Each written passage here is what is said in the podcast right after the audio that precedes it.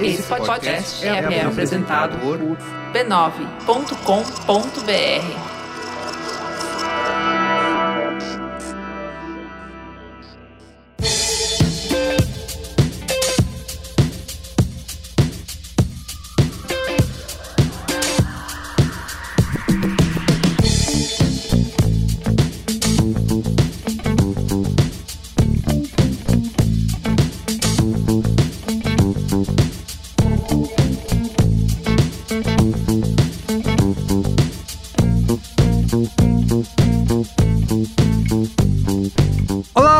Carlos Merigo, esse é o Braincast número 447. Estou aqui com a nossa correspondente direto da Terra da Rainha, Ana Freitas. E aí, Ana, tudo bem?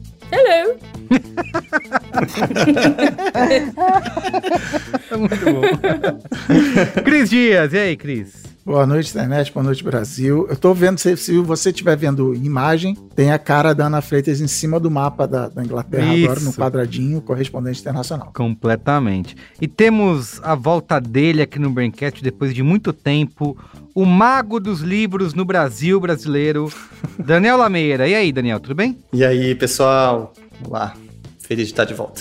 Quem não ouviu, o Daniel esteve aqui em 2017 em agosto de 2017 no Braincast, gravando o programa número 243 na nossa série Como Vender Livros. E ele explicou toda a realidade e o futuro do mercado editorial brasileiro. Tá tudo lá para quem quiser descobrir, para quem quiser ser editor, né, para quem quiser ser autor. Tá tudo lá. É uma aula grátis para você no Braincast, tá? O Daniel sempre aparece aqui nos nossos Qual é a Boa, né? Com vários livros que são indicados aqui no nosso Qual é a Boa do Braincast, da Antofágica. Isso aí, eu fico esperando nos Braincasts para ver se vai ter Qual é a Boa da editora. Se não tem, eu fico chateado no final. É, é estratégia de garantir audiência, né? A gente sabe que é deixar pelo menos um play, a gente garante aí, né? no Braincast. Isso aí. Muito bem, falando em livro, esse é justamente o tema desse Braincast de hoje, onde a gente vai discutir e se pergunta se ler torna as pessoas mais inteligentes, né? Tem faz algum tempo já que eu vi uma, uma thread lá no Quora, aquele site preferido do Cris Dias, onde a galera tá justamente discutindo isso, né? Que quem lê se sente é, moralmente superior às outras pessoas que não são leitoras, né? E vivem cagando regra de que não, eu leio livros, então por isso eu sou inteligente e tal, porque o livro causa mudanças no nosso cérebro, muda a minha visão de mundo, enfim. Ah, sempre tem esses papinhos, refaz as conexões neurais. Isso, quê, né? exatamente, exatamente. E do outro lado a gente teve o, o que que era, o juiz que caiu, ele tinha uma biblioteca fake no Lembra fundo, disso, coitado, dele. depois ele se, eu vi o juiz que era, não sei de onde que era, caiu a, ao fundo falso, e depois teve uma. É, depois ele tinha livro pra caramba. Isso, né? depois teve uma tipo, matéria no jornal. Ele foi. Pô, eu leio, a minha biblioteca aqui Não, é gigante. atrás, é, atrás da biblioteca falsa tinha a verdadeira. Ele só pôs a falsa porque esteticamente era e mais ficava mais bonito. E isso é uma é. verdade, né? Porque no, no mundo da, do remoto, né? Uma pandemia um dos fundos preferidos, inclusive é o meu aqui nesse momento, é estante de livro, né, para mostrar o quanto que a pessoa é inteligente, né? O quanto a pessoa é culta. É para isso que a gente publica livro. Isso, para é ter, para ter, pra, colocar atrás pra, dos um, a lombada bem bonita. Muito bom. Ó, então é isso, vamos discutir isso aqui no Braincast de hoje. Mas antes, eu quero aqui convidar vocês para seguir o Braincast nas redes sociais, arroba BraincastPod, no Twitter, no Instagram, no TikTok, na Twitch, estamos em todas elas com conteúdos maravilhosos, novos sendo lançados, tem até o Brain Cortes, está saindo, tá nas oh, nossa redes brain... sociais. A era, e é iniciada a era do Brain Cortes. Exatamente. sim, agora... Brain Cortes chegou. Tem no YouTube também, então, arroba BraincastPod, Segue a gente para você ficar por dentro de tudo, tá? Não perder. Tem qual é a boa, com frasezinha nossa, coach, como se fosse capa de DVD, assim, sabe? Ou tá capa de demais, livro, vai... né? Exato, Ana Freitas é, aprova o livro, deu two thumbs up. As polêmicas. Tem. Só uma pergunta, então isso aqui tá sendo gravado para ir pro YouTube? É, tem tudo isso, é, você vê só. Né? Eu vou aparecer no YouTube? Vai, vai. Braincast Mito. Caralho. Isso, exatamente. do Braincast Mito. Tem que ficar agora, ficar uma roupinha melhor, né? Uma cabelo, uma coisinha. Fui pega de surpresa. Brain Cortes tá aí e veio pra ficar. Então siga a gente nas redes sociais. E queria também pedir, eu nunca pedi nada pra você, amigo ouvinte, amigo ouvinte. Você tá aí ouvindo no Spotify ou na Apple? Abre o seu aplicativo, dá estrelinhas pra gente, tá? Dá avalia, dá avaliação pro Braincast. E qualquer cinco estrelinhas ajuda, tá? Menos que isso não ajuda muito, mas cinco De, É o- de cinco pra cima. Isso, de cinco pra cima. Se for menos que 5, omite. Não é Isso. pra você o quê? Não tô dizendo pra você mudar a sua opinião. Você pode não Guarda pra gostar. você. Exato. Mas se for menos de 5, você guarda. Per- E se for 5, você dá a opinião. Perfeito. Se for menos de 5, você manda um e-mail pro Carlos. Isso, perfeito. Cri- Manda e-mail para braincast.b9.com.br e reclama muito no e-mail. Mais no Spotify e na Apple, cinco estrelinhas. E por último, antes da gente ir para nossa conversa, obviamente mandar um abraço para a galera da Braincasteria Gourmet, que é o nosso grupo de assinantes lá no Telegram. Tá quem assina o Braincast usando o aplicativo. Que passou oito horas no Discord, mas depois. Exato, o Telegram foi cancelado no Brasil. Galera, corre pro Discord e aí Aí voltou. Vai, não, volta lá, volta, gente, cancela, é, é, como é que é? Volta lá pro, pro Telegram que a gente vai continuar lá, aborta a Eu, vi- eu missão. consigo ver as pessoas passando assim, ó, de um lado. Isso, um é, lado. foi exatamente isso. corre, gente, corre, corre, corre. É. Não, não, volta, volta, volta, tá tudo ok, tá tudo bem.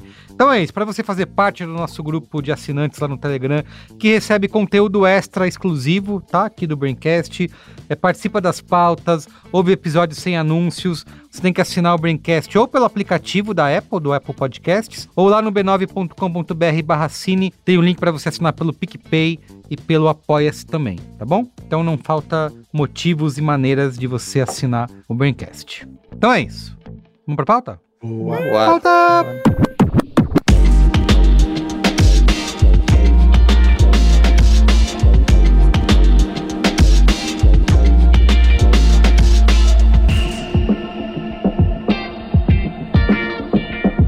bem, gente, pra gente começar aqui a discutir se quem lê livro é mais inteligentão e manja mais da vida e tá acima aí de tudo e de todos, queria entender primeiro a relação de vocês com a leitura atualmente, se vocês já leram mais, estão lendo mais, inclusive até por conta da pandemia, né? Eu já confesso aqui que eu tenho uma mania que eu não me orgulho dela, mas que eu faço muito, que é só ler livros de não ficção, porque eu acho que com esses livros eu estou aprendendo coisas, né? Então, por exemplo, eu, o, meu momento de ficção eu deixo pra séries e filmes. Mas pra ler não, eu preciso ler Mentira, que você dá documentário no Qual é a é Boa verdade, é direto, verdade. de É desgraça lá. documentário é mesmo. Porque, mas é um. Aquela história das crianças que morreram. mas é uma réplica desse meu comportamento de achar que com não ficção eu tô me. né, eu tô aprendendo mais, eu tô evoluindo mais em termos de conhecimento. E o que eu acho bastante curioso é que quando eu vou falar de livros, né?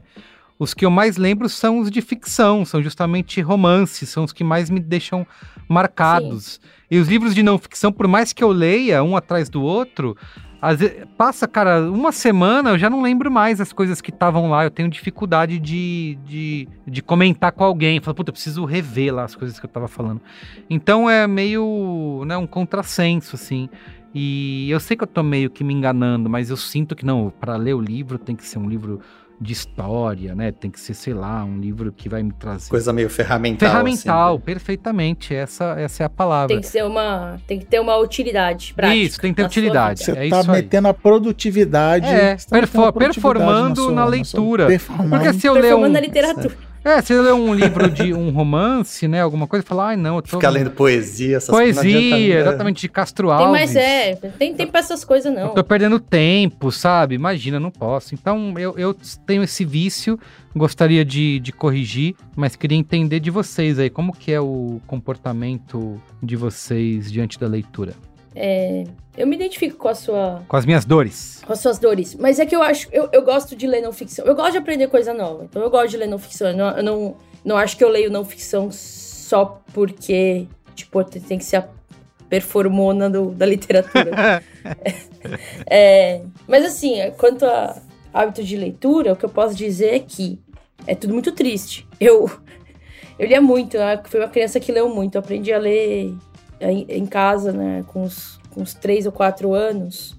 E eu sempre gostei muito de ler. E, e, lia muito na infância e na adolescência. Muito mesmo, assim, coisa de um a dois livros por semana. Caramba. Isso até os, talvez, 17, 18. Foi quando eu comecei a trabalhar. Eu ainda lia, eu li, li mais quando. Aí o capitalismo destruiu a literatura e. Então, eu pegava. Quando pegava trem, eu lia pro trem. Mas aí não lia tanto quanto lia quando estava na escola. E depois, quando comecei a trabalhar mais perto de casa, não tinha longo, longos períodos de transporte público, é meio que a leitura ficou uma coisa, tipo, muito forte. Leitura de livro, né? Tô falando, obviamente. Eu acho que eu devo ler uns. Hoje eu devo ler uns três livros por ano inteiros, mais uns. Talvez uns cinco livros que eu não termino. Que eu começo e não termino, assim. É, Talvez mais que eu comece e não termino, na verdade. Mas inteiros eu diria 3 a 5 no máximo, num bom ano. O que é muito bosta. Eu tenho muita dificuldade de ler ficção, mas tem umas ficções que eu engulo. Se eu pego, se eu acabo tropeçando numa ficção muito daquelas, tipo, aqueles livros que te, te envolvem assim, eu, eu, eu engulo. E aí é por isso que meu, a minha cota de livros aumenta, chega a 5 por ano. Porque umas cinco vezes por ano eu tropeço em um livro desse que eu engulo, assim, de ficção. Mas a maioria das minhas leituras é de não ficção. E ao contrário de você, Carlos, eu tenho livros memoráveis de não ficção na minha vida. Uhum. Tipo, eu tenho livros memoráveis de ficção, os meus favoritos são ficção. Mas eu diria que tenho pelo menos um não ficção no meu top 5, por exemplo. Não, dois. Foi Ana Freitas em um distante, distan distantíssimo Qual é a Boa, que falou: tem um livro aí chamado Sapiens. Eu falei, tá bom, vou ler esse livro. Tem tanta gente falando desse livro, agora você me convenceu. E ah, é, é história. E o resto é história. O resto é história. Fundamos a igreja. E o Sapiens está entre meu. Eu acho que o Sapiens está no meu top 5 de não ficção. O outro é um que chama Subliminar, mas depois eu falo. O Yuval só se tornou conhecido a partir daí, né? Até então, ninguém nem sabia. Ele era é Ninguém. É, todo mundo é, sabe. Vocês é. que mudaram. É isso, completamente. A, a, linha lá no Google Trends e nas vendas da Subiu editora muito, é. deram um, um salto no mundo. No mundo, no mundo. No mundo todo, em todos os idiomas. Isso aí. E você, Cris? Conta aí. Você não, eu não é um quero falar nada. O Obama me segue no Twitter. Ah, olha só. Fica olha aí, só. fica aí a provocação. eu, a Ana falou tudo, fora a parte de andar de trem, o que a Ana falou serve para mim, beleza, vou passar a palavra. Não, eu, tenho, eu, eu, eu tava pensando aqui que durante a pandemia a minha capacidade de concentração foi para o espaço. Apesar de eu durante a pandemia ter passado muitas horas consecutivas jogando videogame, é o único lugar onde eu consigo ficar até série. Ah, você tá vendo? Não, não tô vendo. Ah, não, não tô vendo, não tô vendo nada. É, mas eu tenho. É, eu também isso. Aprendi a ler cedo, lia muito, lia, era nerdola da, da ficção científica hum. ali no, nos anos 80, 90, Arthur Clarke, Isaac Asimov, essas coisas todas, jogava RPG, essas coisas todas entrei nessa da não ficção. Ah, vou aprender, vou expandir meus horizontes e tal. E no, no ano que eu comprei um Kindle, eu li entre Kindle e audiobook 40 livros, que eu ia no busão lendo. Mas aí é, é, é, eu preciso ser justo, fala assim, chegou um momento e que deixou de ser ler um livro assim, eu vou ler o máximo, sabe? Eu quero um número grande para falar no Braincast em 2022, assim. Então, assim, era, eu ia lendo ah, qualquer livro, qualquer livro não, eu escolhia, mas sabe? Cheio das figuras, né? Livro de figura. É. Né, Cris? Eu vou ler porque figura, eu quero ser o cara tal. que leu 40 livros no ano e tal. Então, mas assim, foi legal, li pra caramba e, e, e, por exemplo, eu li muita biografia, eu gosto muito de biografia, autobiografia e tal. Mas hoje, eu, eu não sei, eu nem conto mais quantos livros eu leio por ano, porque é esse número lamentável também. Mas por outro lado, eu, eu tô completamente em paz de não acabar livro, principalmente de não ficção. O, o, o, ficção é isso que a Ana falou. Eu vou, começo um, começo outro, começo outro, e aí pego um engato e fico surtado e compro e dou de presente pros amigos e tal. Mas não ficção, assim, acho que o meu modo normal de não ficção é não acabar. Quando eu vejo que o livro já entra naquela de exemplificar o capítulo 1, eu falo assim, não, beleza, já entendi, vamos pro próximo. E, e eu sou o, eu sou o cachorrinho do, do Up lá que, né, esquilo, esquilo, assim. Tô lendo o livro, nossa, animal, esse livro aqui fala de não sei o que, da mente, não sei o que lá. Aí na semana seguinte vai um autor novo lá no Ezra Klein, eu, caraca, não, esse livro é maneiro. Aí largo e vou pro próximo. E tá tudo bem, e show. E, e eu acabo lendo o livro inteiro e descobrindo que não precisava, porque a pessoa falou tudo na entrevista do podcast que eu ouvi. Então, assim, tá tudo certo, eu tô super de boa com isso. Ah, e volta, e um ano depois eu volto, não lembro mais nada, e volto três capítulos. Então, assim, Puta, e quando você. Não sei se já aconteceu com vocês. Eu sei que. Vou, vou passar a palavra pro Daniel. Mas já aconteceu com vocês de vocês lerem um livro e ele completamente. Ele ficar apagado da memória? Eu, de Ah, alguém mencionar uma história. Sim. Você fala, a história é familiar. sim, Aí você fica, sim. cara, eu já li esse livro. Mas ele não existe na minha memória. Como que Sim, isso acontece? todos- Como é que você passa, tipo, semanas lendo um bagulho e o negócio, tipo, passa batido no seu cérebro? E a música do Latino de 93, eu sei a letra inteira. Faroeste Caboclo, né? O poder da repetição. Não, mas aí, ao contrário do Merigo, eu normalmente estou lendo um não ficção e um ficção ao mesmo tempo, que é o que eu tô afim. Agora eu tô afim de, de entrar no mundinho e viajar. Beleza, vou de ficção. É, não, agora eu tô, tô querendo uma parada mais racional, não sei o que, sei lá. Eu, eu fico com os dois abertos, não porque eu sou um, um Kindler, mas eu tá ali na home, eu fico alternando entre um e outro. É, A minha, a minha experiência com o livro foi completamente aloprada por trabalhar com isso, né? Minha experiência como leitor morreu uns, uns 15 anos atrás para virar uma experiência de qual livro a gente vai contratar, ler um monte de livro, né? Ao mesmo tempo, para ver se faz oferta, se não sei o quê, como vai editar. se Então virou uma, uma leitura muito menos amorosa. é, Você do que é aquele, foi. aquela frase, trabalhe com o que você ama e você vai ter uma coisa a menos pra amar na vida. É isso. É, tipo. E aí eu leio muito livro de não ficção por interesse também, mas a ficção acaba sendo esses. Porque tanto a Aleph quanto a Antofágica, que são as duas. E a Intrínseca antes, eu ficava bem focado em ficção. Então, eu lia mais como trabalho do que, do que diversão. Mas sinto falta, sinto saudades. É, mas é curioso, porque tudo que vocês falaram, assim, vem para uma coisa de fragmentação da leitura, da experiência, de ler um pouquinho, para, volta, que já talvez tenha a ver um pouco com o digital, será? Com essa experiência que a gente tem. Ah, Ah, eu acho que Total, tem. Eu, eu eu, acho que tem, pelo menos na minha, na minha experiência, é- a minha tem uma dificuldade muito grande de manter o foco na leitura durante um tempo prolongado por causa dos outros estímulos, que normalmente vem do digital, Isso. é. é, e daquele aquela, aquele comichão, né? De mesmo você colocar o celular no modo avião, mas se o celular estiver longe, tem um comichão de você Totalmente. Eu tiro o celular do lado, porque senão eu fico toda hora tentando ver se tem uma- alguma notificação, né? É, pra eu, poder- eu não entro nessa noia, até porque já fiz um outro braincast aqui onde eu, onde eu falei que meu, meu celular fica no não perturbe o dia inteiro, mas, mas uma coisa que acontece comigo é eu tô lendo, e aí principalmente não ficção, mas ficção também me gera muito isso. Eu tô lendo e eu começo a pirar no que tá escrito ali. Ah, E eu quero entro anotar um negócio. Aí eu quero entrar na, na Wikipedia, aí eu quero pegar e sair, dar um detour daquela, daquele parágrafo que eu me interessei, naquele É, negócio, quero saber a totalmente. origem daquela vivo palavra. Eu vivo Aí pesquisando. eu pego, aí quando eu vejo, eu tô vendo um vídeo do YouTube sobre aquele negócio já, aí já é o quarto vídeo de 20 minutos e o livro ficou do lado. É multimídia, né? Isso acontece comigo. Ô, Daniel, conta aí, você, você lê uma coisa ou outra, como é que é? Você tem familiaridade com esse negócio aí de, de leitura? Eu odeio, eu odeio ali. É, odeio. De, TikTok. tem que acabar o livro. É, estamos sendo justos com isso. Uhum. Cara, é isso. Leio muito por causa de trabalho e acabo lendo um de não ficção ou outro também muito parecido com você, meio de ferramental, pensando em tecnologia, pensando. E, e ler com o filho também, né? Ah, Ler com o sim, Antônio, é, que aí também é uma experiência gostosa. Eu, eu acho curioso, vou fazer uma provocação, que eu posso. É, a gente fala nessa coisa de ler vira mais inteligente, né? Mas e, e se o livro deixa a gente mais inteligente, etc, etc.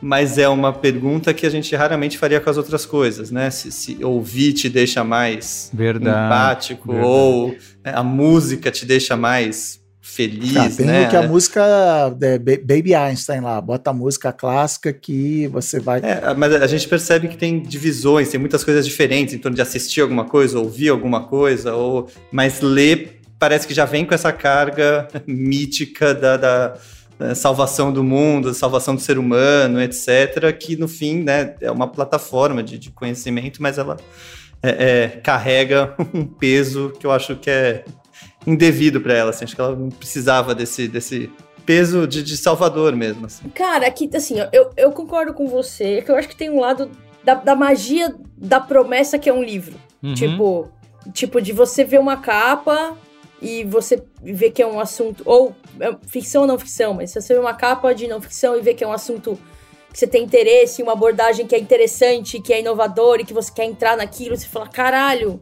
tipo, existe um mundo, uma promessa de um mundo incrível, interessante aqui para eu entrar. E a mesma coisa que vale pra, pra ficção, eu acho. E essa. Eu acho que talvez um pouco dessa, dessa projeção venha dessa magia da promessa do que é o livro. Tipo, caralho, você posso transferir conhecimento de um cérebro para o outro.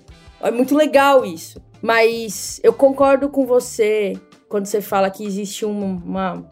Eu, eu não acho que quem lê mais é mais inteligente. Eu acho que, inclusive, é, a gente precisa. Acho que é, falar disso vai para um lugar da gente definir inteligência. Que eu acho que acumular conhecimento, empilhar conhecimento, não necessariamente faz não, uma é pessoa isso. ser mais inteligente, né?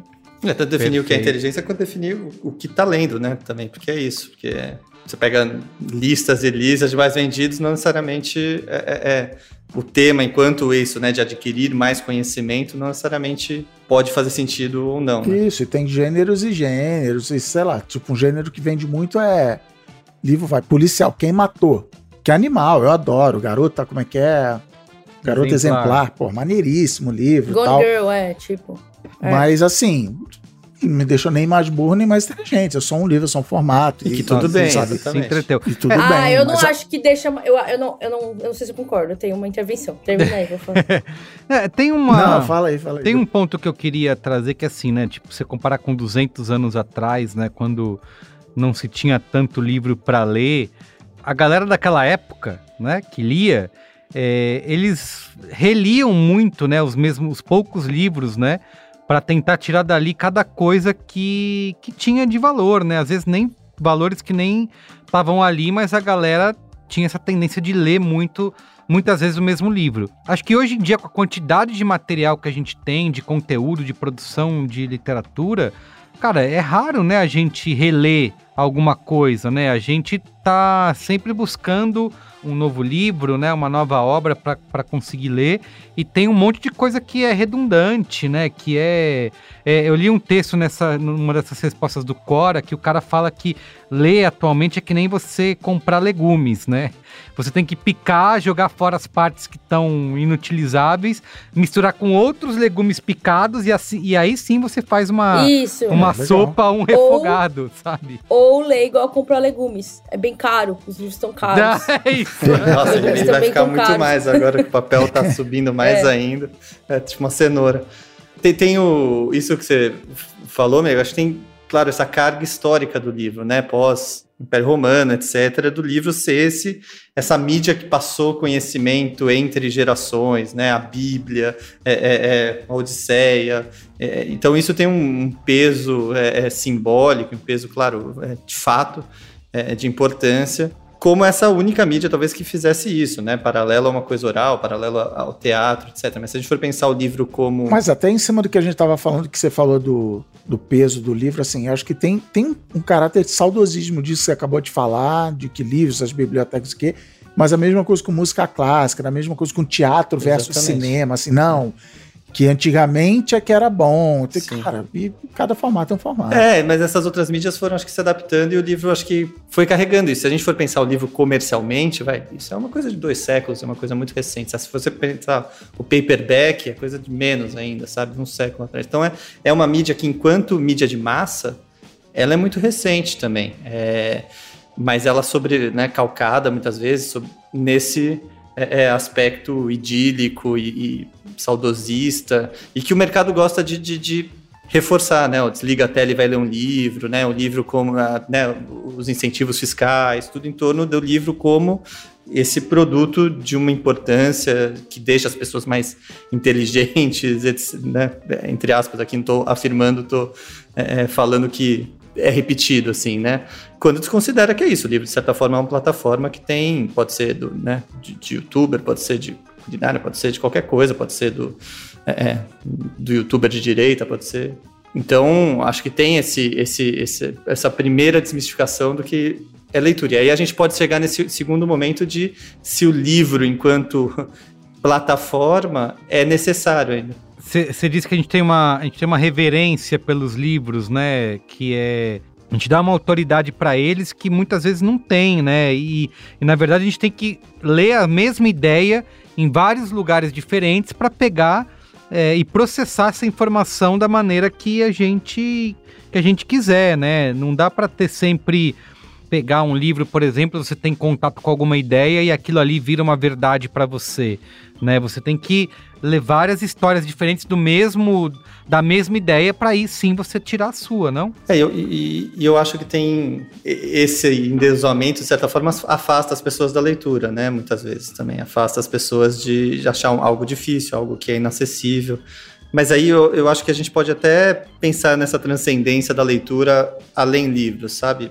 para a internet, porque hoje, de certa forma, tanto em livro, acho que é um dos momentos que mais se leu na humanidade, mas de leitura em geral também, né? Essa leitura fragmentada. Tem uma, uma questão que é bastante colocada, que assim, ah, o livro pode não te tornar mais inteligente, mas ele te torna uma pessoa mais culta, né? É uma frase comum, né? Então, você vai ter um melhor vocabulário, né? Você vai ter um ter melhores argumentos, por exemplo, mas inteligência não está baseada é, exclusivamente nisso, né? Uma pessoa que lê, ela não necessariamente é uma pessoa mais inteligente que uma pessoa que não lê. Então, você tem essa questão de você conseguir ter esse, esse vocabulário, conseguir ter os melhores argumentos e tal. Tem outras atividades intelectuais que podem te capacitar a ser uma pessoa inteligente, né? Então, é, às vezes a gente fica muito preso, eu acho, num levando a leitura como uma questão de ego mesmo, né? Então, mais do que, enfim, você dar valor ao, ao conteúdo do, livro propriamente dito, a gente fica nessas disputas de ah, quantos livros eu tô lendo por ano, fazendo desafios, né? Mas o quanto de verdade eu tô conseguindo absorver esse conhecimento dos livros que eu tô lendo, né? A gente está num, num, momento onde a gente está consumindo arte, literatura, cinema, TV, enfim, seja o que for, como se fosse jujuba, né? Então, uma atrás da outra e você não para de verdade para poder absorver aquele conhecimento. Eu acho que essa é a parte mais importante. Inclusive, eu resolvi fazer uma coisa que eu nunca fazia, eu simplesmente lia e largava para lá, mas que é, enquanto eu estou lendo, eu faço anotações e tento manter uma num bloquinho de notas é o que, que eu tirei desse livro, né? No fim das contas. Porque eu tenho muito esse processo de, às vezes, eu tô lendo, muitas coisas ali me explodem a cabeça, eu queria conversar sobre isso, mas passou uma semana eu já não consigo mais voltar para aquelas ideias que eu li ali. Eu preciso ficar pesquisando, vendo de novo, né? Então é isso. O exercício que eu tento fazer de absorver essa, melhor essas informações, é tipo anotar, é, é tentar guardar de alguma forma para que aquilo vá se acumulando, né, um conhecimento acumulado para a próxima coisa que eu vou ler. Eu, eu acho legal isso que você faz, mas um dos motivos de eu preferir livros eletrônicos é porque não só eu consigo fazer isso de anotar, de marcar, como ele tem o famoso Ctrl F, né? Então, para a newsletter que eu fiz essa semana do Boa Noite Internet, eu queria achar a definição de religião do Yuval no, no Sapiens. Uhum. Cara, eu abri, apertei buscar a palavra religião, eu achei, sabe, sem precisar botar aquelas marquinhas no comprar adesivinho para botar não sei o que, então assim, então eu não preciso fazer isso que você faz, mas assim, eu, eu acho que o jeito que eu encaro é assim, ler é uma coisa importante por uma série de motivos, desde que você falou vocabulário, ler, ler é importante porque é um, uma coisa mais devagar do que outros meios que a gente tem é, hoje em dia. Te leva a reflexões, desde da, da pira minha da Ana de entrar na Wikipedia, até assim, eu tô lendo, eu tô tendo conversas comigo mesmo naquilo que eu tô falando, ideias de coisa para escrever, de pauta, de não sei o que, eu converso que eu vou ter com outras pessoas. Então, assim, ler é show, ler é legal. Ler faz você ser uma pessoa melhor. Mas não ler não faz você ser uma pessoa pior, que eu acho que você tocou um pouco nisso.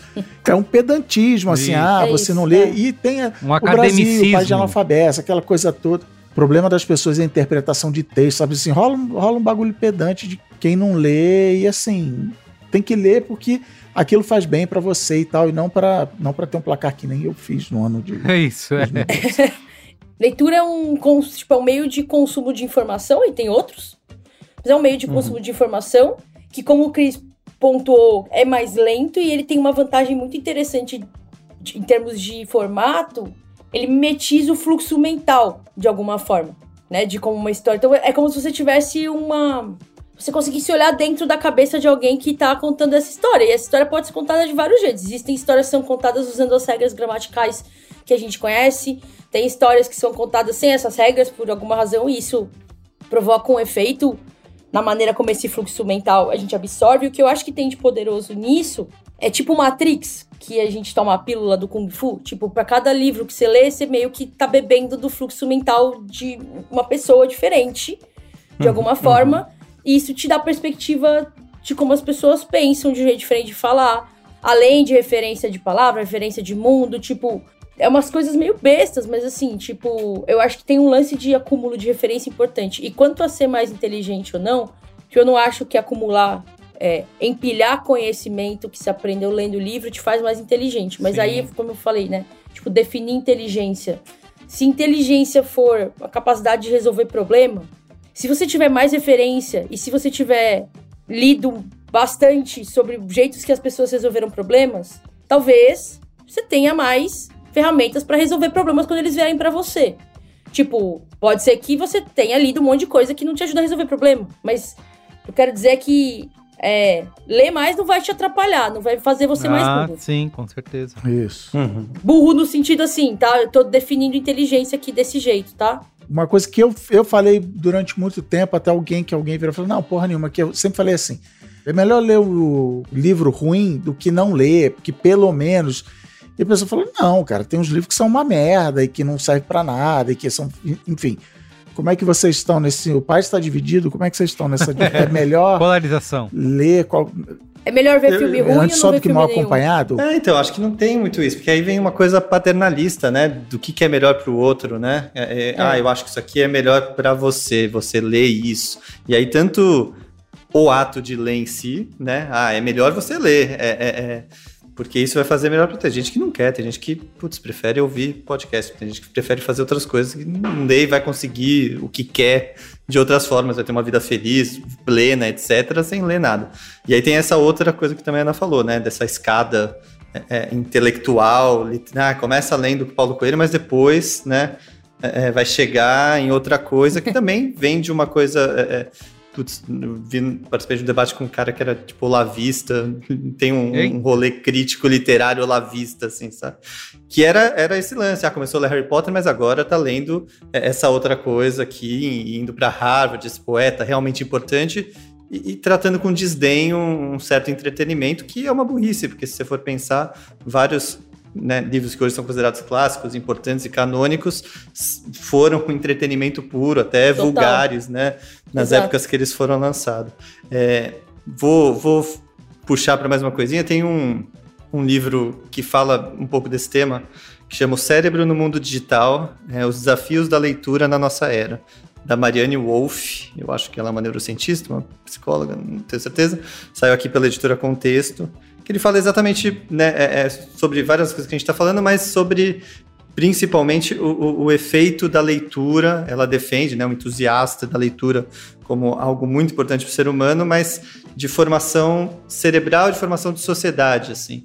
É, ela fala uma coisa curiosa, que é como a leitura, é, para ela, é um, é um dos principais pontos de evolução da humanidade, porque outras coisas a gente aprendeu mais naturalmente, então você tá perto de alguém que fala alguma coisa, você consegue mimetizar, aprender a falar. Mas a leitura é uma coisa que você tem que é, aprender. Então tem uma plasticidade do cérebro que o aprender a leitura você é, é, constrói e o quanto isso é importante para a gente né, é, ensinar novas gerações e Então faz, os, faz o sentido ler qualquer coisa, né? Pra você conseguir tornar isso um hábito. É, né? dentro disso, sim, né? Dentro do. Que ela fala que, que uma das coisas mais importantes da leitura, que também a gente citou por cima aqui, é o lance do. do- ela fala paciência cognitiva, né? Como que, que o futuro demanda um- uma, uma paciência, um, um- um- foco, né? E que o, o exercício de ler algo, seja uma ficção, se- seja uma não ficção, mas de você conseguir acompanhar um argumento longo, sabe? Desligar de outras coisas, focar naquilo, como aquilo é importante para que a gente, como ser humano e como sociedade, possa se aprofundar e ter argumentos é, é, é, não meméticos, não rasos, e até ter essa paciência dessa troca, né, numa sociedade democrática. E aí, esse ponto, ela ganhou uns pontos comigo, assim, porque eu acho, eu sou super entusiasta do digital e, de, e acho que tem, pode ter experiências digitais tão boas quanto a leitura, mas esse ponto realmente é, é, é algo que o livro tem como um, um, grande forte, assim, que os outros acho que não necessariamente vão mexer. Ela vai dando detalhes do cérebro, assim, porque a leitura como um, você faz um exercício motor, ao mesmo tempo que você lê a palavra e monta o que a palavra é. é, é então tem várias camadas do que, que essa que, que a leitura de um livro, de um texto em papel faz que, que em outros, e ela compara com telas e tablets, como isso é diferente. Então, se alguém quiser se aprofundar mais nisso, é esse livro Cérebro no Mundo Digital. É, isso aí que você falou eu acho bem importante, porque eu não acho que dá para relativizar a importância da atenção. Tipo, atenção assim, né? Da gente desenvolver mais a capacidade de, de atenção, que é uma coisa que a gente perdeu bastante, acho que com os estímulos do digital. E que eu acho que tem um monte de consequências ruins pra, tipo, saúde mental, sabe? Acho que. E, e o. Em termos de consumo de cultura, você pode assistir uma série, ouvir uma música, ver um filme meio tipo mal feito. Você pode assistir sem atenção, assim. desligar. Você não tem como ler um livro sem ler o livro. Ou você tá lendo o livro, ou você para de ler o livro, porque você não tá prestando atenção no livro. Você não vai ficar assistir, ler o livro inteiro sem ter prestado atenção nele. Você não vai ler o livro. Tipo, ler livro exercita de fato, eu acho, a nossa capacidade, ainda mais hoje, de ficar ali, e sem os estímulos externos, né? Sem a, aquelas quebras. Uhum. Isso eu acho importante para não só para o consumo de cultura, mas para um milhão de coisas. E se o livro for de fato capaz de fazer isso, só aí eu já acho um argumento, tipo, é, foda pra falar, tipo, ah tá, tem um, tem um aspecto vale superior na leitura. É. Deixa eu fazer uma pergunta para vocês de até em algumas aulas que eu dou, eu brinco dessa coisa aqui que é o livro, né? O livro é uns papéis né, costurados, ou o livro, né, depois ele vai pro, pro tablet e emula aquilo, uhum. aí vai pro audiolivro, em que ponto que ele deixa, né? De ser um livro, ah, agora é um audiodrama, agora é outra coisa que vai saindo. É, é, mas, não necessariamente respondo essa pergunta, mas pensando se não tem uma possibilidade do que a gente acha importante no livro, como seja curadoria, seja é, é, é atenção na edição, seja o conteúdo mais profundo. É, é, como que a gente traz isso para o mundo digital também, sabe? Será que não tem algo que é essa oposição entre livro e mundo digital, sabe? Ah, o livro é aqui, o mundo digital, é, é, é, muitas das pessoas viraram as costas, assim, né? Será que não tem como a gente se apropriar ainda mais, de certa forma, do que a gente acha bom no livro para o digital? Cara, para mim, o corte, a resposta para essa pergunta, ela tem a ver com tamanho e tem até a classificação na ficção, né? Conto, novela e romance. Mas, mas quando você fala isso, eu lembro na hora que assim, a gente acabou de falar, ah, eu li muito pouco, ah, eu leio. Assim, eu nunca li tanto na minha vida, só que eu leio artigos, né, posts de blog, newsletter, leio newsletter pra caramba a semana inteira. Então, assim. Isso conta, isso que eu ia perguntar. Para mim, assim, para mim, o que conta, se a gente tá falando de tudo que a Ana acabou de falar, de imersão, de exercício motor, que que o Daniel falou de conhecimento absorvido, de para mim isso conta. Eu estou olhando letras num papel ou numa tela, estou absorvendo a, a, a, coisa que a Ana falou um tempo atrás. É, existe uma coisa dentro da cabeça de uma pessoa e apenas uma pessoa, ela usa letras do alfabeto e essa coisa que está na cabeça dessa pessoa vem para minha cabeça. É Vamos chamar de literatura, texto, meio escrito. Então, assim, aí o que, que é o livro? O livro tem, sei lá, 100 mil palavras, né? Tem, uma, tem um, uma linha de corte e tal. E aí vem parte da minha implicância e a história que eu falei de, de que eu abandono o livro no meio, que para mim a frase mais importante que existe no mundo é o meio é a mensagem. O meio determina é, é, a, como a história é contada. E, e vivemos uma era, como diria Alexandre Maron, em que o livro cumpre um papel no ecossistema de conteúdo, principalmente de pessoas, que assim, você precisa escrever um livro porque aí isso vai te dar entrevista na televisão, vai dar palestrinha, vai dar não sei o que, vai dar não sei o que lá. Só que, por outro lado, ele tem que ter 250 páginas no mínimo, sei lá qual é o número, porque senão a livraria não vai querer, não vale a pena o frete, o custo do não sei o que, sei lá. Então as pessoas começam a enrolar uma história principalmente o não ficção, mas isso acontece também em ficção, por 250 páginas, quando um artigo na Piauí resolvia, entendeu? Uhum. Então, isso é porque eu acabo é, largando muito. Eu tava lendo a newsletter do do, do, do, do, um rapazinho que eu esqueci o nome agora em inglês, um autor aí que foi cancelado e descancelaram ele, e ele falando justamente da novela, né, do, do que não é nem um conto nem um romance comprido. Ele falando, cara, tem um amigo meu que escreveu o livro tal, o nome é, não sei o que, não sei o que lá, dois pontos, um romance. Não é, é uma novela que só tem 100 páginas, só tem não sei o que, não sei uhum. a, Então, assim, a galera começa a trapacear porque, editorialmente falando, em termos de espaço de prateleira, não vale a pena você ter um livro menor. Se, ah, não, uma antologia de. Enfim, um bem a mensagem, isso determina muito. Mas se eu leio, cara, é, um artigo do perfil do, do, da New Yorker, do Malcolm Gladwell, eu nem vou esticar essa definição de que um podcast do Malcolm Gladwell, um podcast do Michael Lewis, são a mesma coisa que um livro, porque eles vêm desse mundo. Nem vou entrar nessa. Mas assim, para mim o que conta é palavras, letrinhas seguidas de pontuações e espaço. Assim, para mim é isso que conta. É, porque isso do Malcolm Gladwell que você falou é interessante, né? Porque ele lançou lá o Talking Strangers ao mesmo tempo, né? Um áudio, uma experiência em isso. áudio, porque é diferente, né, do livro.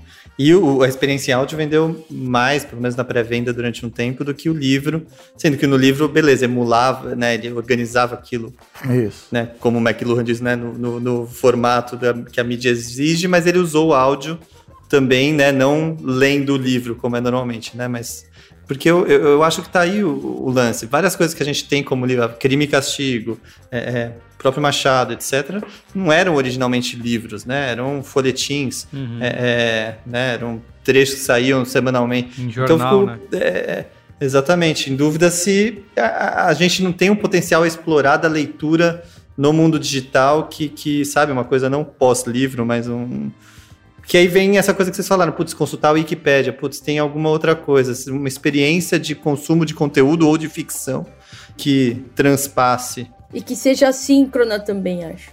Que tipo, porque é isso, o livro, o, o livro formato que a gente conhece, ele demanda esse fluxo de atenção um pouco mais permanente, né? Assim, mesmo que você fala, pô, 10 minutos, mas são 10 minutos de foco. Eu não consigo, assim, eu acho que existe. Como é que transpõe um formato de consumo do livro para o digital que não demanda necessariamente 10 minutos de foco. Que hoje demanda um minuto, amanhã pode demandar 12. E aí, depois de amanhã, demanda 30 segundos. E, e, que talvez gere novos formatos de conteúdo, porque os formatos que a gente tá, conhece hoje, né, como romance, etc., foram construídos, né, há, não há tanto, tem, né, há séculos, Exato. mas é, é possível se construir outras formas de passar conteúdo escrito que façam sentido na mídia que ele passa a ser consumido, seja o celular. E, e o romance tem esse tamanho não porque o autor decidiu que era. É, um, é, um, é uma coisa editorial, assim. Eu preciso, para isso aqui ser lucrativo, eu preciso que tenha essa quantidade de papel e de. É, é uma decisão menos artística e mais comercial. Tem artística. O cara. Total. Não, eu preciso de mil páginas para contar as não, crônicas é, de Gelo os quadrinhos, fogo. a mesma coisa, né? Isso. Então, assim, é uma limitação que não foi. Livros, sei lá, antes do Gutenberg tinham, sei lá, cinco páginas, era um livro, entendeu? Que era uhum. feito à mão. E, Porque e... tem até um. Eu vou citar, vou dar um spoiler do meu Qual é a Boa, mas um livro muito legal que saiu que chama A Guerra dos Livros, que é o Book Wars é, o mundo dos livros após a era digital, uma coisa assim, de um baita estudioso, John Thompson, principal estudioso de mercado editorial, e ele fala que a gente está vivendo a maior revolução da história do livro pós-Gutenberg, assim, é, porque se, se aparecer uma lógica comercial que faça sentido no mundo digital, onde as pessoas estão mais acostumadas a ler para entregar algum conteúdo um pouco mais profundo, talvez a gente esteja criando novos formatos também. Fora a possibilidade de colaborativa, né? A, a Watchpad, né? É, é, e tem outros aplicativos de leitura. Se você pega visual novels, né? Que estão bombando uhum. mais no Oriente, mas aqui também, né? Que tem, são experiências de leitura, mas são experiências de... Ou aqueles jogos de texto que já né, emula né, o começo dos jogos e o Steven Jackson e tal são experiências de leituras no mundo digital que fazem mais sentido e esses, tem muitas, muitas, muitas visualizações, mais, muito mais que uma tiragem média de um livro hoje. Sim. É, a gente não pode terminar esse Braincast sem falar do, do nosso amigo Pierre Bayard, né? Porque ele lançou um, um, um livro, né? Na, faz alguns anos que é como você Enfim, é como falar de livros que não lemos, né? Onde ele virou até best-seller no nos Estados Unidos, na Inglaterra, enfim, em vários países. E ele tem justamente essa discussão, né, de que para uma pessoa é, ele diz que você não precisa ler todos os livros, diz que ele nunca leu Ulisses, por exemplo. É, muita gente que fala da Bíblia nunca nem leu a Bíblia até o fim, fica falando por aí.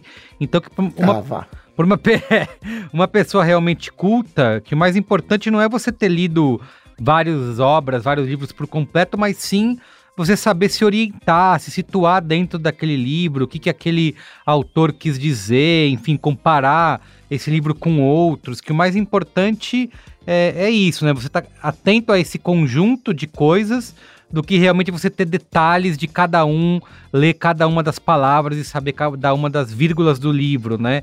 Enfim, eu sei que a Ana leu, né? Ou pelo menos não leu até o fim. Eu, eu li parte dele, mas você nem leu e falou melhor do que eu falaria, o que significa que você nem precisa ler. Fica tranquilo. Que prova o ponto do que prova o ponto do Pierre.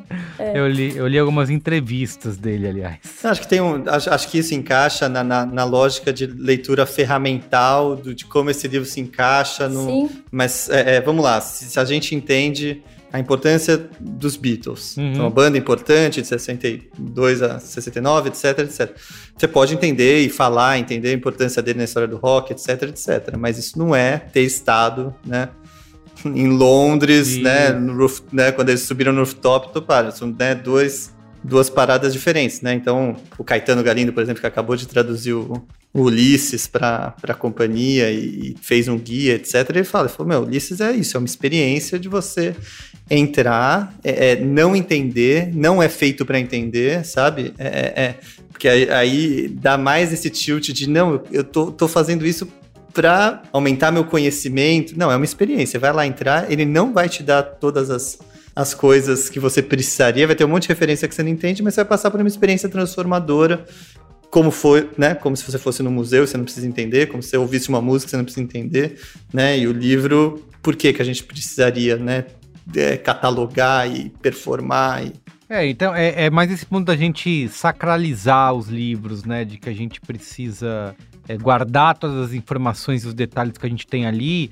E o Pierre usa justamente esse argumento para dizer que isso deixa as pessoas com medo das palavras, né? Então as pessoas preferem, acabam não lendo porque é, acham que o hábito da leitura é um dever, né? Uma obrigação, né? E não realmente um ato como é, você acabou de falar, Daniel, de você ter uma experiência sobre é, em torno dessa, desse livro, né? E você vivenciar. Então todo mundo sai, por exemplo, da escola, né, encarando a leitura como uma obrigação. Inclusive, lá em casa, né, o, os meus filhos, o Ben e a Nina, eles sempre foram rodeados de livros, leram muitos livros, a gente sempre leu muito juntos. Só que agora, conforme eles foram crescendo, né, eles estão cada vez mais afim de ler tipo, quadrinhos, sabe? Estão lendo Turma da Mônica. E eu tô sempre dando uns cutuco, assim, né? E aí, gente? E não vai ler um livro? Só tá lendo quadrinho? O Benjamin, você tá lendo Naruto? Você tá lendo Diga mangá? Aí, Como que vai você um vai? livro. É, é, Só que eu tento trazer isso e, pra, e não transformar numa. É, você acaba tanto cobrando e falando, enchendo o saco, digamos assim, que daqui a pouco a criança tá.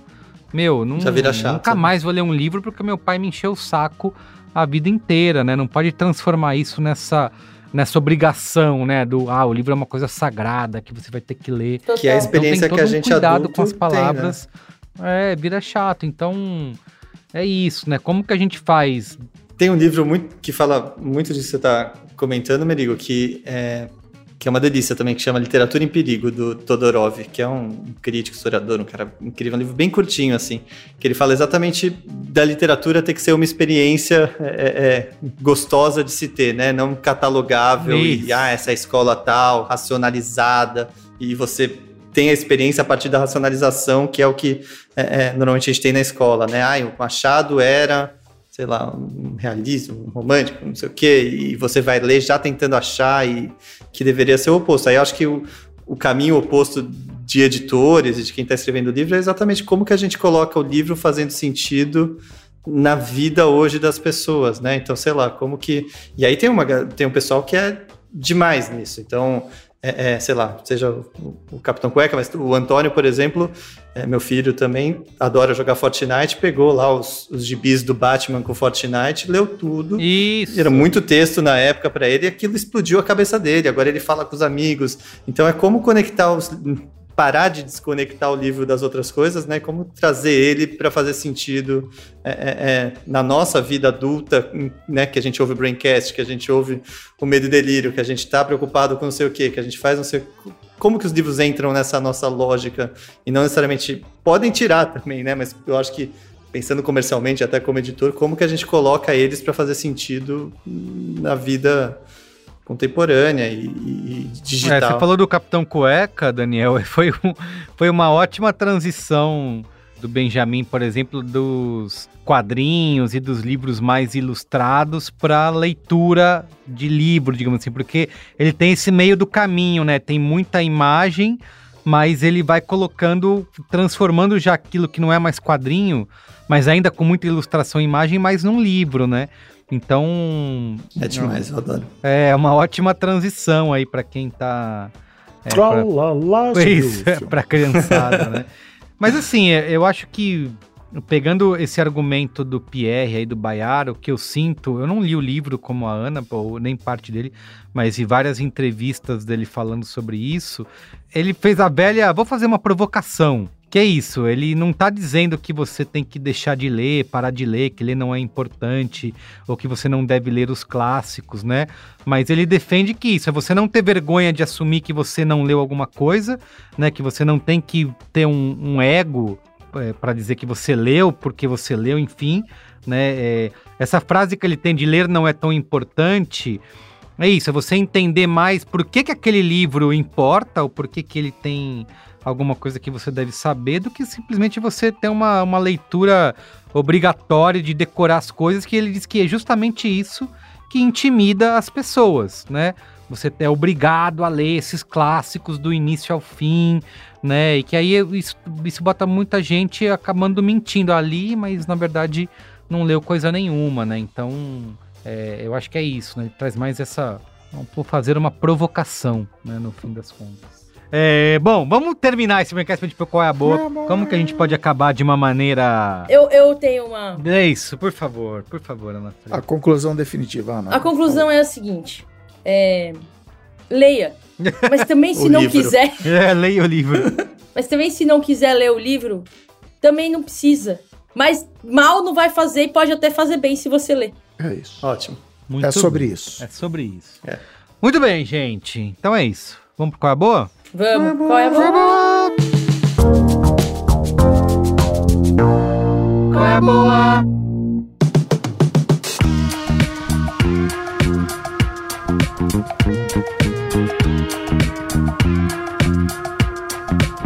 Muito bem. Quem quer começar aí? Quem tem qual é a boa? Eu vou começar porque eu tenho uma, um recado importante para os ouvintes do, do Braincast, é, que tem 16 e 17 anos que eu não sei se são muitos, mas tenho certeza que eles estão aí. E 15 também, se você fizer 16 até o dia das eleições, que é em outubro. Você sabia que tirar seu título de eleitor é muito, muito fácil. Você pode fazer pela internet. Não importa quem você vai votar, mas tira seu título e vota. Porque é muito importante que você faça isso para não reclamar depois. Boa. E de qualquer jeito você vai reclamar Senão depois. Os velhos vão, sempre... os velhos vão votar. E aí você vai sofrer as consequências por muito mais ano do que os velhos, você vai sofrer as consequências do que for decidido é, a partir é, dessa eleição. A real é que, tipo, parece que não, mas quem a gente escolhe nas eleições impacta, tipo, tudo na nossa vida. Tipo, impacta se você vai conseguir é, fazer uma boa faculdade ou se a sua faculdade vai entrar em greve, é, quanto que vai estar tá o preço das coisas no mercado e também quanto vai ter gasolina e impacta tudo isso. É, preço não do deixe... livro, se vai ter imposto livro, no livro não. É, é, não deixe adultos escolherem por você. Tire seu título. É muito rápido, de verdade, é muito fácil. Esse é o primeiro qual é a boa. E o prazo a, qual tá é a boa é tire né? seu título. Dia 4 de maio é o prazo, tá? Isso. tá? Tem um mês pela frente. Mas, meu, você tira na internet em 10 minutos, é muito rápido. Eu tirei meu título no dia. A data de emissão do meu título é o dia que eu fiz 16 anos. Isso é o quanto eu queria votar. É, Diz muito sobre anos. você, né, Ana Freitas? Diz muito sobre você. Diz. Diz. A Clarinha aqui, ela vai ter 16 anos na, na eleição, mas ela ainda não tem no dia 4 de maio. Mas a gente não sabia disso, alguém avisou.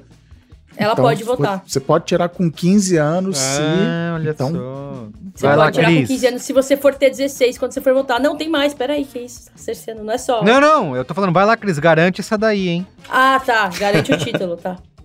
se le, puxa pela orelha e leva lá. Esse é o qual é a boa do, da responsabilidade cívica. Aí tem dois qual é a boa, mas. Serviço, Boa. né? O serviço pra. Exatamente. Perfeito. o primeiro qual é a boa do entretenimento é o- uma série da Vai lá. Apple Plus que se chama The Severance, ou A Ruptura. Que eu não tenho nem palavra pra descrever o que que é essa série. É muito. É o. O Black Mirror encontra Karl Marx. E juntos eles vão caminhar dentro da sua cabeça que explode. É, Gostei. Cara, é uma brisa do caralho essa série. É muito legal, é muito boa. A fotografia é boa pra caralho, as atuações são boas. Ela dá uma. Eu gosto muito de séries distópicas que. Meio tecnologia distópica que dá uma angústia, que você fica meio tipo, caralho. Eu gosto muito. E aí, é- essa é uma série assim. É uma série que se passa num mundo em que uma tecnologia foi desenvolvida por corporações, por uma grande corporação específica. E essa tecnologia faz com que as me- suas memórias da sua vida pessoal sejam completamente separadas das suas memórias da sua vida profissional. E quando você está no trabalho, você só tem acesso às suas memórias relacionadas à sua vida profissional. E quando você sai do trabalho, você só tem acesso às suas memórias da sua vida pessoal. Então você é dois indivíduos Caramba. completamente desrelacionados. Inclusive, o que você no trabalho quer pode ser bem diferente do que você fora do trabalho quer. Você pode no trabalho é, o- querer. é a série baseado. É a série baseada no Você Não É o Seu Crachá, não, brincadeira. Não, mas é pior que isso. Se você. Porque assim, ó, que é, você quer pedir demissão, mas o seu eu de fora precisa querer também. E o seu eu de fora não tem acesso às suas memórias do que acontece no seu trabalho. Enfim, Então é, é a série Você é seu crachá e você, não é, é- seu crachá. Metade É. de você é seu crachá. Exato. metade de você é seu crachá e metade de você não é seu crachá. É, é legal pra caralho, é meio. Assim, dá uma, é meio claustrofóbica, assim. Eu, eu gosto tipo, de série, fotografia lindíssima, atuações estão de parabéns. Que é dirigido, criado pelo Ben Stiller, né? Ah, Dirigido e criado pelo Ben. Stiller, grandes atores, é, Christopher Walker, só, só pérolas. E a outra, qual é a boa? É uma influência do meu período aqui na, em Londres. Eu hoje passei pelo bairro, por uma rua que chama Brick Lane, que é uma rua no, no bairro que é uma região que chama Whitechapel, e que é um bairro que tem muitos prédios da era vitoriana conservados, mas meio com umas artes de rua no meio, então é uma coisa bem assim, tipo, aquela Londres que a gente imagina dos Sex Pistols, bem descolada, com a galera toda do rock das, e da contracultura. a Londres da Margaret. Thatcher, né? É, eu tava. não, é antes, na verdade. Aí eu tava andando por lá e os prédios antigos pra caramba, assim. E aí eu cheguei em casa e falei, eu quero muito assistir uma série de Londres na era vitoriana. Ah, não, espera. Aí eu entrei num beco. Aí eu sabia que aquele era o bairro que o Jack o Estripador tinha feito as vítimas dele. Entrei num beco, falei, caralho, velho, se eu fosse o Jack Estripador, eu tinha usado esse beco aqui. Que esse beco é perfeito. Pensei. Tirei até uma foto do beco. A hora que eu saí do beco, tinha uma placa. Foi aqui que Jack Stripador fez sua primeira vítima. Juro! Juro, de tão perfeito que era o beco. E revelada a identidade é Ana Freitas era Jack Stripador. Pois é, um medinho de você agora. né? Eu vou mandar a foto do beco pra vocês. Vocês vão ver e falar assim: ah, tá, entendi. Tipo, é um beco muito, muito do filme, sabe? Pra acontecer um, um assassinato horrível. E aí eu cheguei em casa e falei, cara, quero muito assistir alguma coisa da Inglaterra da era vitoriana e tal. E aí eu procurei na Netflix e, surpreendentemente, não tem nenhuma, nenhum documentário sobre o Jack Stripador, mas tudo bem. Mas eu achei uma série na Amazon, que é uma série da BBC que a Amazon comprou, que chama Reaper Street. E Reaper Street é uma série muito surpreendentemente boa e super subestimada que eu nunca tinha ouvido falar do investigador que investiga crimes no bairro de Whitechapel, na Inglaterra vitoriana, logo depois dos assassinatos cometidos pelo pelo Jack o Estripador. E esse cara, ele tá, tipo, atormentado pelo fato de que ele não conseguiu solucionar esses crimes, mas ele tá trabalhando em outros. E, tipo, a série é sobre outros crimes, que são inventados, né, que é ficção. A série é super boa, tem umas sacadas muito legais, é bem escrita. Pra quem gosta de, tipo, série, tipo Sherlock, sabe? Que tem uns crimes meio que, tipo, você não vê pra onde tá indo e aí, sei lá, mirabolantes. Eu gosto muito. Recomendo muito a série. Ótima série. É isso. Esses, esses foram os meus quais, quais são as boas. Muito bem. E você, Daniel? Tem qual é boa aí? Tenho, boa. né? É... Pô, vou, vou fazer um jabá antes. Posso? Tá permitido? Com certeza. Então, na verdade, vou fazer um jabá do. mais, né? É, um mais, mais o jabá do que a gente já faz. Ah, o, a gente vai mandar o boleto pra vocês depois aí, tá, Daniel? Pode, Manda lá. Pode preparar. Na verdade, é um jabá do meu curso. Eu tenho um curso que eu dou, já teve mais de 800 alunos aí, que chama Vida do Livro.com.br, que é um curso que eu fico falando dessas coisas de livro, como faz um livro, como contrata, e vai ter várias palestras também com agentes, autores, etc. É, não está aberto o curso ainda, mas as pessoas podem deixar o contato no vidadolivro.com.br, que em breve vai abrir. O qual é a boa que eu pensei em indicar? Acho que ainda não sei se já indicaram, que é o We Crashed, é, que é uma série que também está na Apple TV, é, que conta a história do começo mandar o do. boleto lá pro, pro Tim Cook também. que Exatamente, tá, Apple pô, TV. Tá que é o- a história da criação do WeWork, esse- a empresa de coworking, e é com o Jared Leto e com a Anne Hathaway. Ele faz o, o carinha lá, que é o fundador, esqueci agora o nome, é o, O Adam Wii, e ela Newman, faz o work. Haha. e ela faz a Rebecca Newman, e é uma história muito doida, deles começando ali, tem três episódios até hoje que a gente está gravando, mas comecei gostando.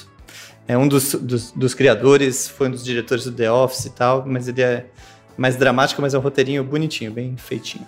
É isso. Cara, é, é um spoiler. Não sei se série baseada em fatos reais tem spoiler, mas tem uma história. uma- no meio da loucura da WeWork, tem uma que eu acho a mais maravilhosa de todos: que o nome WeWork era propriedade do cara e ele licenciava para a empresa WeWork, o próprio nome da empresa.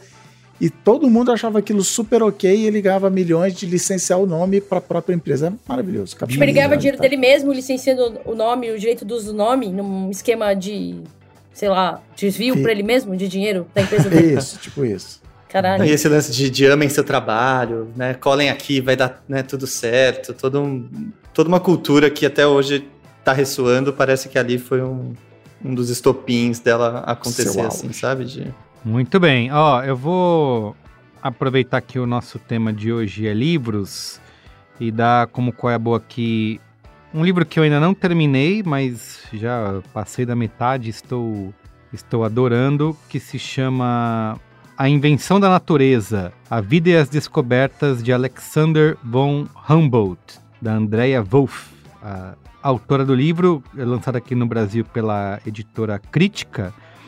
E o livro ele traz. Eu já tinha é, lido algumas coisas, vi estátuas por aí no mundo, mas não sabia quem que era o Alexander von Humboldt.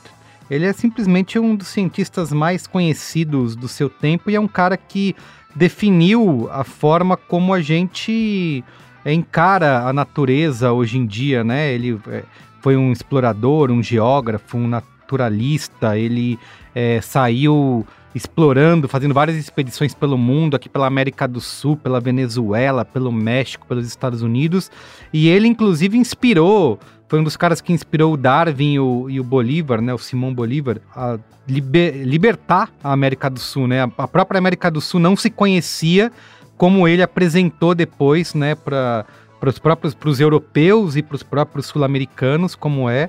É, e ele, inclusive, tem mais. O próprio livro conta, né? Andrea Wolff conta que ele tem mais estátuas e homenagens na América do Sul do que na Europa, né, do que na Alemanha, de onde ele nasceu, por conta do, do, do trabalho que ele fez, né? De pesquisar e de estudar é, a América do Sul. Então, e assim, o, o, livro conta a história dele, né? Eu geralmente tendo a não gostar muito de biografia, porque eu não quero ficar muito lendo a infância da pessoa. Eu quero chegar mais na parte onde ela fez o que fez ela se tornar famosa, né? Então você tem que pagar o pedágio de ler a infância, nananã. E a, a autora transforma a história dele num, num negócio, numa narrativa muito é, saborosa, assim, né? Eu, inclusive, fico me questionando, será que é verdade? Ela não estava lá para saber se estava fazendo sol no dia, mas ela vai contando esses detalhes, isso que baseado muito em diários, né? Ele escreveu uma cacetada de coisas em diários, um monte de livros, então é, ela tem muito material é, para contar a história dele. Tô adorando descobrir essa visão aí do, do Alexander von Humboldt como um, um grande cientista principalmente pelo papel que ele teve na América do Sul, né? Eu não sabia que ele tinha influenciado Darwin, o próprio, ele teve um contato muito próximo e direto com Simão Bolívar quando ele ainda estava na Europa, e só depois disso ele veio para a América do Sul e resolveu fazer o que ele fez. Então é um cara que tem uma importância muito grande para a história aqui do nosso continente. Influenciou muito também a galera nos Estados Unidos lá, Thomas Jefferson, que eram escravagistas, a falar: gente, tá errado isso aí, hein? Esse negócio de ter escravo aí, de ter colônia, não tá certo esse negócio não, vamos repensar. Então, ele teve com, com a inteligência dele, né, com esse trabalho de, de estudar a natureza, ele influenciou é, muita gente ao redor dele. Então, recomendo muito esse livro, tô gostando muito.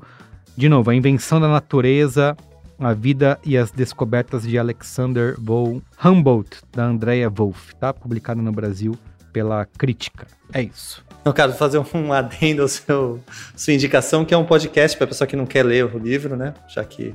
Ah, que absurdo! Esse negócio de podcast veio para acabar, acabar, com a literatura. Veio. É, que é o 20 Mil Léguas, que a temporada de, de, da Sofia Nestrovski e da Leda Cartoon, que fala sobre ciência e, e histórias. E a temporada toda, a segunda temporada que acabou agora, é exatamente sobre o von Humboldt. Então são 11 episódios que elas contam a história dele super bem caprichado assim sonoramente. Então vale a pena. É da Megafauna, acho que é a 451. É super bem feitinho assim. E a primeira temporada é sobre Darwin, a segunda é sobre o Van Humboldt. Devo estar falando errado. Cris Dias, já falamos, já fizemos até adendo e agora é a sua vez de finalizar esse Braincast Vai, Cris, finaliza aí com um grande qual é a boa. Não, meu qual é a boa é um dos livros que eu li ano passado, olha só que bonito. Que ele, ele é daqueles livros que tem nome e sobrenome, dois pontos, tipo música que tem parênteses. Uhum. Tá na uhum. moda isso também, né? Sim, tem tipo uma linha fina do livro, assim, do subtítulo. É, acho que agora é obrigatório. Tudo tem que ter dois pontos, que é Antropoceno, dois pontos, notas sobre a vida na Terra, que é o livro do John Green, o irmão do Hank Green, o cara, o autor do A Culpa é das Estrelas, do Tartarugas Até Embaixo, que eu já dei de qual é a boa aqui. O John Green é o, um dos Vlog Brothers, né, irmão do Hank, é, faz YouTube desde que a internet era mato. É, mas ele é romancista, esse é o primeiro livro não ficção dele. E aí esse livro, ele encaixa naquela provocação de Daniel Lameira de que o que é um livro, o que é a vida, o que é o universo, de onde viemos, porque ele era um podcast que virou um livro, então virou um livro de ensaios. Cada episódio do podcast é um capítulo do livro, é um ensaio. E que eu ouvi como audiobook. Então é o ciclo da vida do Simba. Caraca. Que eu não ouvi o podcast, eu ouvi o audiolivro do livro baseado no podcast. Porque esse livro cumpre, dando uma forçada de barra, mas ele cumpre a minha regra áurea dos audiolivros, que é se um audiolivro é uma autobiografia lida pelo próprio autor, vá de audiolivro, porque ele traz toda uma experiência a mais, traz os sentimentos, o, né, as risadinhas, o, o tom de voz da pessoa. Não é exatamente uma biografia, mas ele se coloca muito nas histórias, então para mim contou. Então, e o que do que se trata o livro? Ele foi ele, esse podcast ele foi compilado, reeditado durante a pandemia. Ele fala muito de durante o ano de 2020. Ele fala muito das coisas do fim do mundo. Ele foi lançado na, na virada de 2020 para 2021.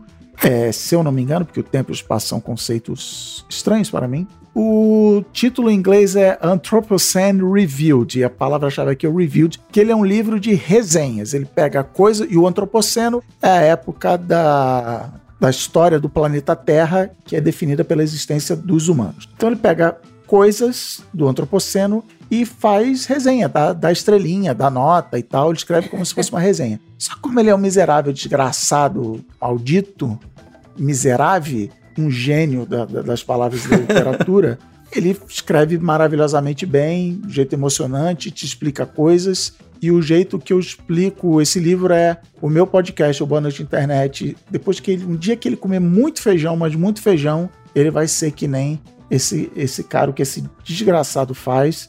Ele resenha o cachorro quente da Islândia, ele resenha a música que a torcida do Liverpool canta, que adotou a música pop We'll Never Walk Alone. Só que aí ele usa isso para explicar o, o, sentimento de pertencimento de estar numa torcida. O cachorro quente ele usa para explicar sobre surpresas, né?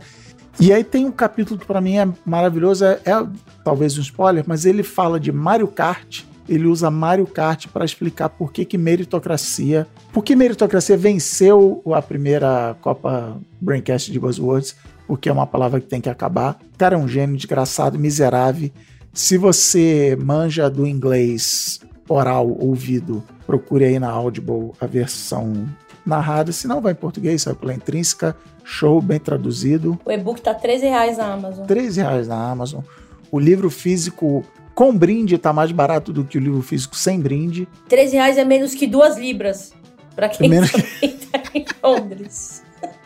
É menos que duas libras. E aí, o segundo, qual é a boa, que é uma corona pachecada, que é este livro e vários outros. Você quer dica de livro para ler?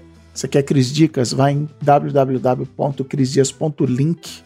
Sempre que eu lembro, eu boto lá, o Antropoceno estará lá com link. E tem outros, tem o Sapiens lá, tem outras tem livro que eu cito no blog da internet, que eu cito no meu Instagram, e tem outras coisas que não é livro lá, é, mas eu costumo botar tudo lá. Então, porque muita gente, ah, qual foi aquele livro, qual é, ou não sei o que, lá, tá tudo lá, ou pelo menos deveria estar tá tudo lá. Então é isso, esse foi meu Colégios Boas de hoje. Muito bem, adorei. É, é, link humanizado, né? Link humanizado. é o link na bio, é o famoso link na bio. Gente, muito bem, muito obrigado. Beijo, Valeu. Tchau. Obrigado. Então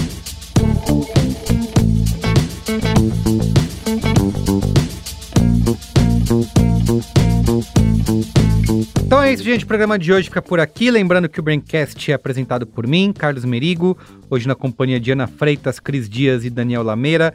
Eu faço a coordenação geral junto da Juva Lauer e Cris Bartz. Direção de Alexandre Potashev, apoio à pauta e pesquisa e produção Iago Vinícius. A edição é de Gabriel Pimentel. Trilha original composta por Nave, com direção artística de Yoga Mendonça. A identidade visual é do Johnny Brito. Coordenação digital por AG Barros, Débora Estevô e Gabriel Castilho.